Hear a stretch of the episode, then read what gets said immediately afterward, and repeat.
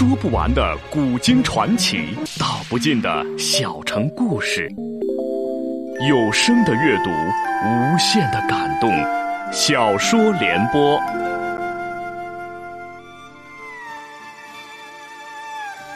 三国末年，司马氏把持魏国朝政，不惜私养死士，以暴力暗杀政敌。浑浊的世道，让名动天下的竹林七贤也难独善其身，深深卷入其中。请听吴畏撰写的《中国古代大案探奇录之竹林七贤》，由时代播讲。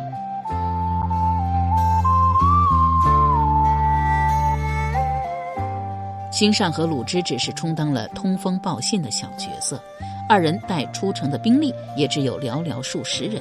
并没有对司马懿造成实际的危害，但另外一个人的出逃洛阳城却令司马懿骇然失色，爽然变色道：“智囊亡矣！”这个被司马懿称为智囊的人就是桓范。桓范字元泽，出身儒学名门，文才出众，为当世名士。他在建安末年即入仕曹操，历任羽林左监、中领军尚书。征虏将军、东中郎将、兖州刺史等职。曹爽当权后，为提高声望，延揽了一批名士入朝，如何晏等人均得到重用。桓范也因为跟曹氏同乡，又德高望重，被拜为九卿中的大司农，深得敬重。不过，敬重归敬重，曹爽与桓范。并不亲密，懂得吃喝玩乐享受的何晏更讨曹爽欢心。只是桓范毕竟政治经验丰富，是曹爽一党中最杰出的人才，因而得到了智囊的称号。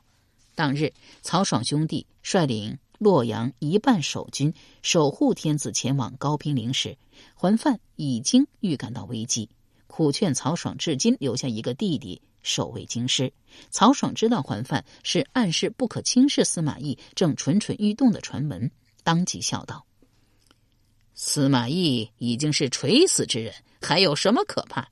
始终不肯听从劝告，被桓范纠缠的烦了，便干脆发怒道：“那你自己留下好了。”曹爽出城后，桓范密切留意司马氏的举动。当他看到司马氏陡然发难后，当机立断，将大司马印。抢先拿到了自己手中，大司马印能够调动天下兵马，古代印信十分重要。中下级官员认印不认人，桓范果断的取到了大司马印，着实是棋高一招，为城外的曹爽挽回了一线生机。司马懿从来也没有忽视过桓范这个人，他控制了洛阳城后，立即以郭太后的名义任命桓范为中领军，负责。统领禁军，这是掌握兵权的要职。司马懿此举无非是希望能够收买桓范，留为己用。接到任命诏书后，桓范一时间徘徊不已。他心中反复权衡，知道曹爽绝非司马懿对手，打算接受任命。不料他的三个儿子一起跪在地上，小以忠义。桓范深受感动，决定带着大司马印出城去投奔曹爽。到达平昌门时，洛阳全城已经封闭。刚好此处守卫的将领司蕃是桓范的老部下。桓范将手中的板碟一亮，谎称道：“太后有诏，速开城门。”司蕃知道此时正是非常时期，要求验证太后的诏书。桓范大声呵斥道：“你过去是我手下属吏，竟敢如此对我！”司蕃见老上司声色俱厉，爱不过情分，只好打开了城门。桓范打马出了城门，又回头喊道：“太傅图谋叛逆，你也跟我走吧。”司蕃这才明白受了骗，却已经是追悔莫及。司马懿得知桓范夺了大司马印出逃后，脸色大变，忧心忡忡的对太尉蒋济道：“糟糕了，要坏事了！曹爽的智囊走脱了。”在他心目中，曹爽那一伙人中，唯独桓范值得顾虑。他担心桓范会建议曹爽挟持皇帝赶去许昌，再用天子命号召天下起兵。蒋济却安慰道：“桓范确实很有智谋，不过曹爽胆小怕事，他的家事尚在洛阳城内，如驽马练战斗，他必然会顾恋家事，而不能做长远打算，因而也不会采纳桓范的计谋。司马懿听了，点头称是，急忙派人前去高兵营，向曹爽说明，他今日兵变，只为夺回兵权，绝不会因此害曹爽兄弟性命。又担心曹爽不能相信，再请蒋济出面修书一封，信中提及司马懿对洛水发誓，全心全意保障曹氏兄弟及家事安全。当然，前提是曹爽必须护送天子回返京师，并交出兵权。蒋济字字通。东汉末年为郡祭吏，后为曹操所用，拜为丹阳太守。公元二一九年，刘备大将关羽兵围樊城，军威极盛。因樊城距离许都不远，曹操生怕有失，想迁都暂避关羽锋芒。幸得蒋济与司马懿二人极力劝阻，并献离间之计，派人游说孙权从后袭击关羽，这才解了樊城之围。蒋济素有兼资文武、节制慷慨之名。曹丕在位时，曾经有诏给征南将军夏侯尚，诏书中称允许夏侯尚作威作福、杀人活人。蒋济直言不讳的批评曹丕，这是亡国之语。曹芳继位后，曹爽弄权，排挤司马懿。原先司马懿所任太尉一职改由蒋济接任。虽然如此，蒋济并没有就此对曹爽感恩戴德。曹爽亲信丁密、邓阳等人经常轻易更改法度，蒋济多有不满，屡次上书劝阻，曹爽不听。正因为如此，司马懿策划兵变时，一早便将蒋济拉入。蒋济历史曹操、曹丕、曹睿、曹芳四世，均备受信任，享有大名。他写的信，自然比司马懿本人说出来的话更加令人采信。至少曹爽一方会这样认为，而。蒋济本人也天真的相信了司马懿置洛水为市的誓言，认为既能让司马氏掌权，又能保全曹氏，不失为两全其美的结局。于是以他个人的信誉写信向曹爽保证，只要投降，不过免官而已，性命绝迹无忧，促使曹爽放弃抵抗投降。而他自己后来也正是死在了这个信字上。当司马懿控制住洛阳城时，曹爽兄弟正忙着陪皇帝曹芳祭陵游览。正在兴头上时，朝中有使者到来，传达郭太后诏书，宣称要免去曹爽兄弟官职。曹爽突逢变故，大惊失色，不知道该如何应对，也不将此事告知皇帝曹芳。突然，惶急窘迫。不久后，司马鲁之和参军兴长赶到。告知城中司马懿发动兵变一事，曹爽军中顿时乱成了一锅粥。桓范到来时，竭力安定军心，劝曹爽不必惊慌，只要有皇帝和大司马印在手，调兵反攻洛阳只在挥手之间。他分析了形势，要求曹爽立即移师许昌，那里城高池深，草粮足以支撑好几年。曹爽本无胆识谋略。此刻一心惦记洛阳城中的家事，更加犹豫不决。桓范道：“此事招人，明摆着只能如此办理。真不知你读书是干什么用的？在今天的局面下，像你这样门第身份的人，还想着要委曲求全，怎么可能？即使是普通老百姓遭到劫道的，还想反抗一下。”何况你以大将军的身份挟天子号令天下，谁敢不从？如果回去洛阳，就只有死路一条了。果然如蒋济事先所料，曹爽兄弟均默然不应，不肯听从桓范建议。关键时刻，侍中徐允和尚书陈泰到来，二人并非来报信投靠，而是充当司马懿的说客。向曹爽保证，只要放弃兵权，下半辈子依然能过怡然自得的富贵生活。紧接着，太尉蒋济的信使殿中校尉尹大木到来，也保证司马懿的目的不过是免去他们的官职，曹氏性命绝迹无虞。尹大木素来与曹爽交好，加上他手持蒋济的亲笔书信做保证，软弱的曹爽既贪恋荣华富贵，又不能舍弃城中妻儿老小，终于开始心动了。桓范不断从旁劝说，小以厉害，一直说了一夜。曹爽始终优柔寡断，依然不能下定决心对抗司马懿。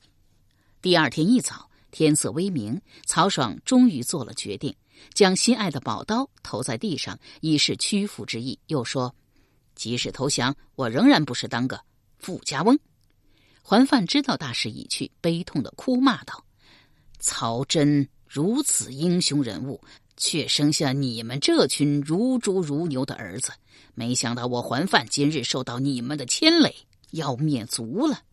于是，本来完全可以扭转的形势，再一次被昏庸的曹爽断送，他也由此将自己送上了死路。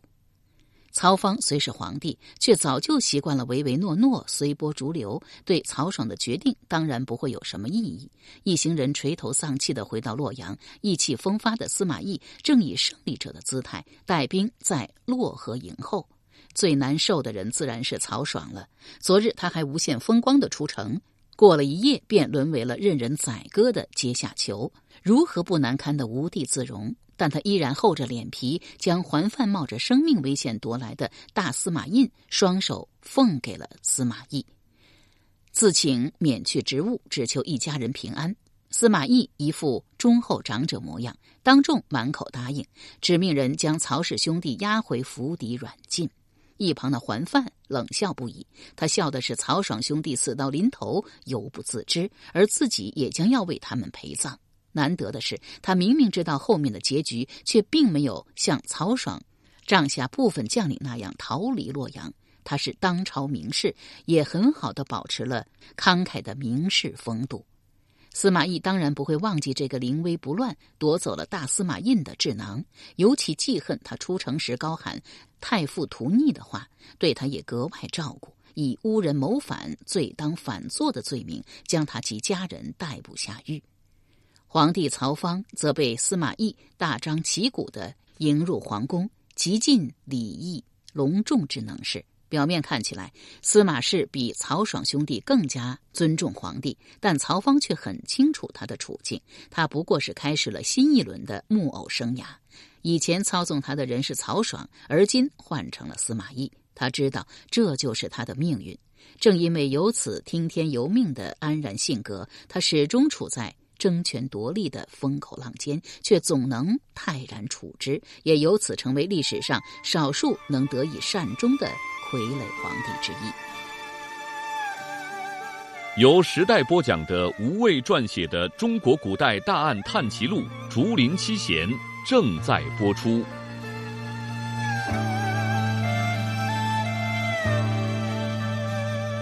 高平陵事变是魏晋时局的关键转折点。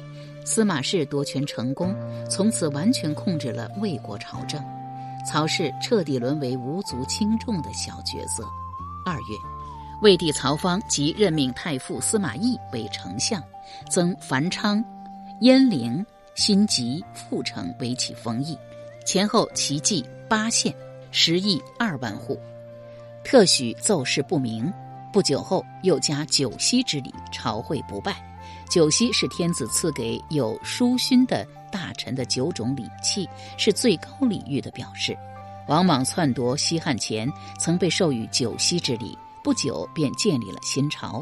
曹操也曾被汉献帝授九锡，不久后曹丕即代汉自立。因而，在某种程度上，九锡之礼也成为了改朝换代的象征。不少功臣拒受九锡以避嫌疑。蜀汉权臣李严曾试探诸葛亮，劝其受九锡。诸葛亮回答说：“今讨贼未效，知己未达，而方宠其进，坐姿贵大，非其意也。若灭魏斩锐，帝还故居，与诸子并生，虽十命可受，况于九耶？”大概意思是平定天下后再受九锡，其实就是委婉的拒绝。司马懿也惺惺作态的坚决推辞不受，但明眼人均已经看出，曹魏政权禅让给司马氏势在必行，正如昔日汉献帝被迫禅让给曹丕一样。具有讽刺意义的是，最早向魏明帝曹睿发出司马氏专权危险警告的人，不是旁人，正是他的亲叔叔曹植，也是他父亲曹丕千方百计打压迫害的人。曹睿即位后不久，便倚重司马懿，抗拒蜀汉诸葛亮的北伐。曹植看到了大权旁落的危机，特意上表道：“取其者田族，非吕宗也；分晋者赵魏，非姬姓也。”今反公族疏而异姓亲，臣妾祸也。以历史上的典故来谆谆告诫侄子，不要过分信任外人司马懿。但当时诸葛亮频频北伐，曹睿面临巨大的挑战，不得不信任军事才干出众的司马懿，也没有将曹植的话当回事。诸葛亮死后，蜀汉威胁顿消。长期以来处于压力下的曹睿长舒了一口气，根本没有过多关注中央权力结构，而是立即开始了声色犬马的享乐生涯。到他临死前，仓促将幼子托付给了曹爽和司马懿，一个是没有任何实际政治经验的宗族，一个则是久掌军机的权臣，双方实力根本就无法匹敌平衡，已经埋下了高平陵事变的祸根。正是十年正月初七，曹爽兄弟被司马懿派人押回府邸软禁。他们虽然沮丧，却并不绝望，因为在他们之前的所谓政治生涯中，吃喝玩乐的享乐生活实际上占据了绝大部分时间。与司马懿争权，只是为了弄权，好为自己谋取更大的私利。而今，他们虽然失去了权势，但无非不能呼风唤雨而已。依旧不失富贵生活，这当然只是曹氏兄弟一厢情愿的天真想法。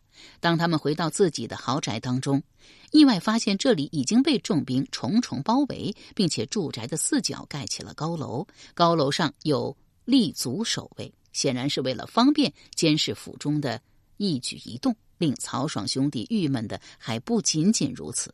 每当曹爽有所举动，高楼上监视的人便大声喊出他的行踪。比如，他到后花园中去，就有人大叫道：“顾大将军向东南去了。”顾大将军就是前任大将军的意思，分明是羞辱曹爽已经不是大将军的身份。他本只求平安富贵，生活却如此不得安宁，因而愁闷不已，不知如何是好。为了试探司马懿的态度，曹爽写信给司马懿，称家中缺粮。司马懿立即派人送来了一百壶大米、干肉、大豆等物。曹爽又天真幼稚的相信了司马懿绝对不会加害自己，完全放弃了反抗的心思。司马懿却没有因为曹爽兄弟绝无反击之心而就此罢手。在中国的历史上，报复和仇恨往往是新政体的主要动机。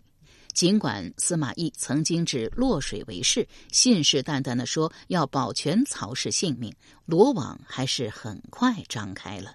正月初十，距离曹爽投降还不到三天，有人告发宦官张当曾经将宫中才人石英等十一人送给曹爽为女妓，私自动皇上的女人是犯了欺君大罪。张当当即被。廷尉逮捕审讯，在严刑拷打下，张当不但承认了私送宫女给曹爽一事，还招认曹爽与党羽何晏等人无君之心，图威社稷，准备在三月份起事，由曹爽自己称帝。于是，曹爽兄弟以大逆不道罪被立即逮捕，并以迅雷不及掩耳之势被斩首于市，同时一灭父母妻三族。不论男女老少，就连已经出嫁的女子也都一并杀死。终于应验了当年曹操对曹丕所说的“司马懿非人臣也，必欲汝家事”的话。曹爽被诛杀后，门生故吏没有人敢前往吊丧，唯其下属中书通侍郎荀彧大胆前往。荀彧是荀子之后，给予阮咸争过音律之人，他带了头，众人这才跟从。然除了曹爽家族和亲信外，时人并不见得如何伤心，相反还有幸灾乐祸之意。他实在是个不得人心的失败者。然而，洛阳城中还是有个人为他的死落了泪。这个人就是力劝他投降的太尉蒋济。蒋济是司马懿的亲信，深知其中内幕。他的这几滴夹杂着同情和惭愧的眼泪，恰好证明了曹爽谋逆罪名的可疑之处。进一步说，蒋济为曹爽之死所付出的不仅仅只是眼泪，还有生命。他之前曾以个人名誉向曹爽保证投降的结果不过是免官。他是天下名臣，他的信在促使曹爽决意投降上起到了极为关键的作用。而当曹爽以谋逆罪名被杀时，蒋济深知这不过是司马懿铲除异己的借口，用来掩饰三日前他所谓置洛水为誓的诺言。司马懿不讲信义，他蒋济却是注重名誉和承诺的人，自觉对曹爽失了信，不由得心生内疚。司马懿掌权后，晋封蒋济为都乡侯，蒋济极力推辞，司马懿没有批准。但此后，泱泱不乐变成了蒋济生活的全部。没过多久，他便一病不起，终于在曹爽被杀三个月后病死。曹爽之死，同时意味着新一轮的权力重组开始了。异己当然要首先被清洗铲除，许多人的命运因此而被彻底改变。受曹爽谋逆牵连者，包括桓范、何晏、邓阳、丁密、毕轨、李胜等。均被同日斩首，以灭三族。桓范、何晏、邓阳等人均是为之风流名士，他们的死令天下人为之扼腕叹息。尤其是桓范，在高平陵事变中冷静处事，取印后单骑出城，后又主张迁都许昌，武力平叛，表现出非凡的胆略。直到上了刑场，他犹自潇洒从容，显示出真正名士的雅量和风骨。不过，在所有被诛杀的人中，最受瞩目的并非桓范，而是何晏。不仅仅因为他的传奇出身和显赫身世，而是其人实为名士领袖，在士林中享有非凡的影响力。何晏的一生可谓是悲剧的一生。他生于家破人亡之时，境遇全靠母亲尹氏改嫁曹操才得以改善。他虽然为曹操喜爱。见宠如公子，但终究只是个假子，又被曹丕憎恶，始终未能进入曹魏集团的核心。他无所事事的日子虽多，却也没有就此步入纨绔子弟意图，而是花了许多时间在文学和玄学上。具有讽刺意义的是，正当他步入思想家的行列，学术日趋活跃之时，历史的机缘又将他推上了历史舞台的中央。何晏之前没有担任过任何官职，曹爽弄权时拉拢名士群体，才开始重用他。然而，何晏跟曹爽一样，都是没有任何实际政治经验的人。何晏自己对此却缺乏认识。他刚刚当政时意气风发，自以为一时才杰，人莫能及。曾经品评天下名士说：“唯其深刻，所以能通天下之志。夏侯玄就是如此。”为其细致入微，所以能成天下之事。司马师就是如此，为其神妙，所以不显迅疾而速度极快，步行而已达到。我只听说过这样的话，却未见如此之人。但众人均知，何晏其实是想以神妙来比拟自己。虽然自视甚高，在实际执政的过程中，他只是客串了一个力不从心的政治家的角色。实际上，在高平陵事变之前九天，何晏已经知道了自己的命运。他曾经梦见有数十只青蝇落在自己鼻子上，驱赶不走，便请来著名术士管骆占卜。管骆精通周易、风角、占相，曾经预测了许多大事，被叹为奇才。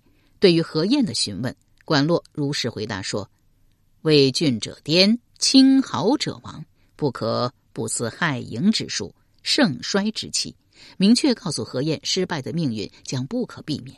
这一天刚好刮起了大西北风，尘埃蔽天。何晏素来不可一世，但在听了管络的话之后，内心非常恐惧。然而他的表现却与桓范截然不同。桓范当政变发生之时，被司马懿拉拢之机，还能当机立断、审时度势，表现出一个成熟政治家的风度。而何晏却更多的是一个哲学家，他所倡导的玄学一向推崇世俗的功名权力不值得追求，加上他性格软弱，远不及还犯果断，因而当此个人生死存亡关头，他依旧只是耽于悬想，不愿应变，最终未做任何表示，贻误了宝贵的时机，亦或。他其实早已经看出曹爽兄弟不过是绣花枕头，根本没有与司马懿抗衡的实力。而他本人身为曹操养子和女婿，生死系于曹魏，即使感到血腥厮杀的危机来临，也无可奈何。在无力回天的悲凉情绪下，何晏还是写下了《言志二首》，聊以抒怀。这也是何晏仅存于世的两首诗，流露出。忧生未获的嗟叹，如履薄冰的忧虑，以及进退两难的复杂情绪，与之类似的失志、苦闷、悲切、惊惧、矛盾、孤寂、压抑、凄凉等种种情感，既可以在早先的曹植诗中找到，也可以在后来的嵇康与阮籍的作品中发现。这就是这一历史阶段风雨如晦的时代气息的真实呈现。由时代播讲的无畏系列小说《竹林七贤》，今天就播送到这里，请明天继续收听。